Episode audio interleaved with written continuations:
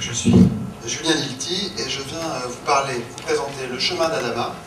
Alors, c'est un dessin animé. C'est pour les enfants de, autour de 8-10 ans. C'est une série télé de 26 épisodes de 26 minutes. Euh, mais c'est aussi parallèlement, potentiellement, un long métrage d'animation. C'est l'histoire d'un petit garçon qui a 10 ans, qui s'appelle Adama, et qui vit dans son village, euh, dans la brousse sénégalaise, en 1916, et qui un matin va voir son père emmené euh, sous la contrainte par les militaires français pour devenir un tirailleur, pour rejoindre la force noire et venir combattre à l'autre bout du monde, à quelques centaines de mètres de ce lieu, sur le front euh, qu'on appelle le front Champagne.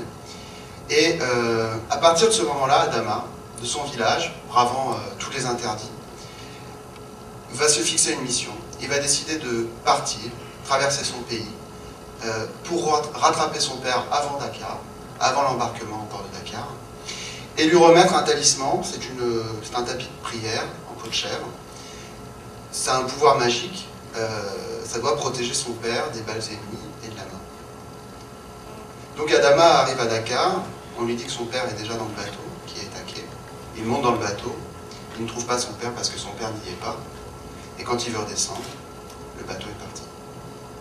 Donc Adama se retrouve euh, balancé dans une aventure incroyable qu'il n'avait pas désirée. Une aventure extraordinaire, un monde dont il ignore tout, il n'a ni les repères, ni les codes. C'est le monde de l'Europe en guerre de 1916.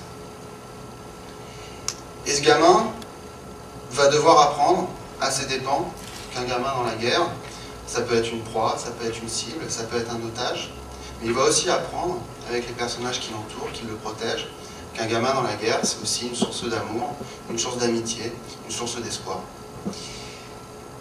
Alors, ça sera délicat aujourd'hui de vous raconter 26 épisodes de 26 minutes, et je ne vais pas euh, vous infliger ça. De toute façon, évidemment, l'horizon dramatique de cette histoire, de cette série, c'est est-ce qu'à la fin, il retrouve ou non son père. Mais ça, c'est un peu l'arlésienne. Ce qui m'intéresse, c'est évidemment le voyage, le chemin, les pas qui va le mener jusqu'à la fin de son histoire. Et cette histoire, c'est une histoire initiatique. C'est une grande aventure initiatique qui mêle euh, le rire et les larmes. Et euh, j'espère que euh, ça parlera aux enfants d'aujourd'hui. Comme moi, ça fait longtemps que ce thème m'intéresse. Alors pourquoi j'ai voulu le raconter en dessin animé? Justement parce que je crois que le dessin animé permet de raconter des histoires universelles, mais qui sont loin de nous dans le temps et dans la géographie, mais de les raconter, de les rendre plus proches.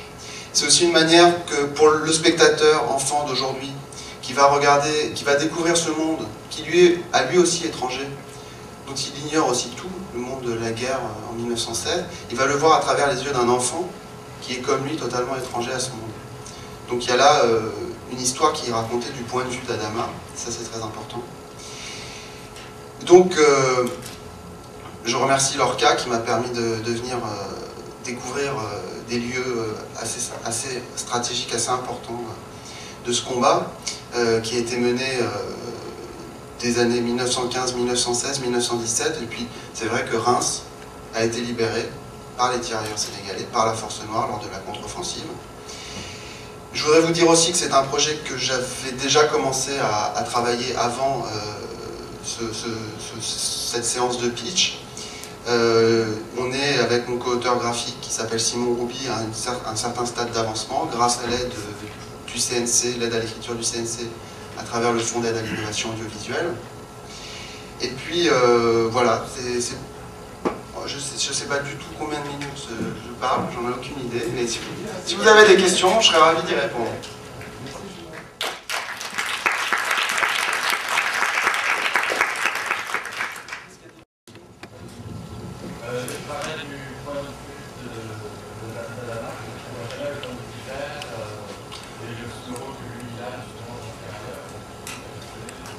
Oui, on va, en fait, euh, quelques fois dans l'histoire, on va voir le père, mais euh, on ne va pas le suivre.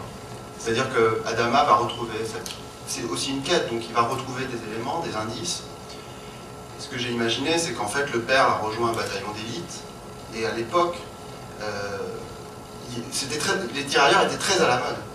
Enfin, c'était vraiment des héros, à juste titre. Bah oui, mais ils étaient. Euh, c'est à partir de ce moment-là d'ailleurs qu'ils se sont retrouvés sur beaucoup d'affiches pour déjeuner chocolaté. Et, euh, c'était des stars et ils défilaient, notamment la libération de Reims, c'était un grand moment de la, contre-offensive, qui était assez inespéré à ce moment-là parce qu'on était sacrément mal barré, enfin, les, armées françaises, l'armée française. Donc lui, il va le voir, il va peut-être retrouver une photo ou des choses comme ça, mais on ne sera jamais du point de vue du père, hein, mais du point de vue d'Adama, euh, qui va trouver des pères, des pères d'adoption, mais qui, peut-être à la fin va retrouver son père. En tout cas, s'il le retrouve, il ne le retrouvera pas, il retrouvera pas le père qu'il a quitté.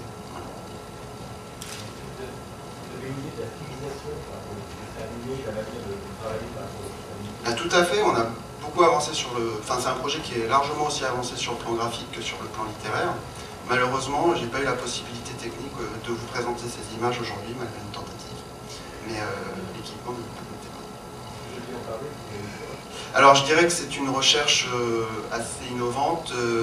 on est parti vraiment d'une stylisation qui est...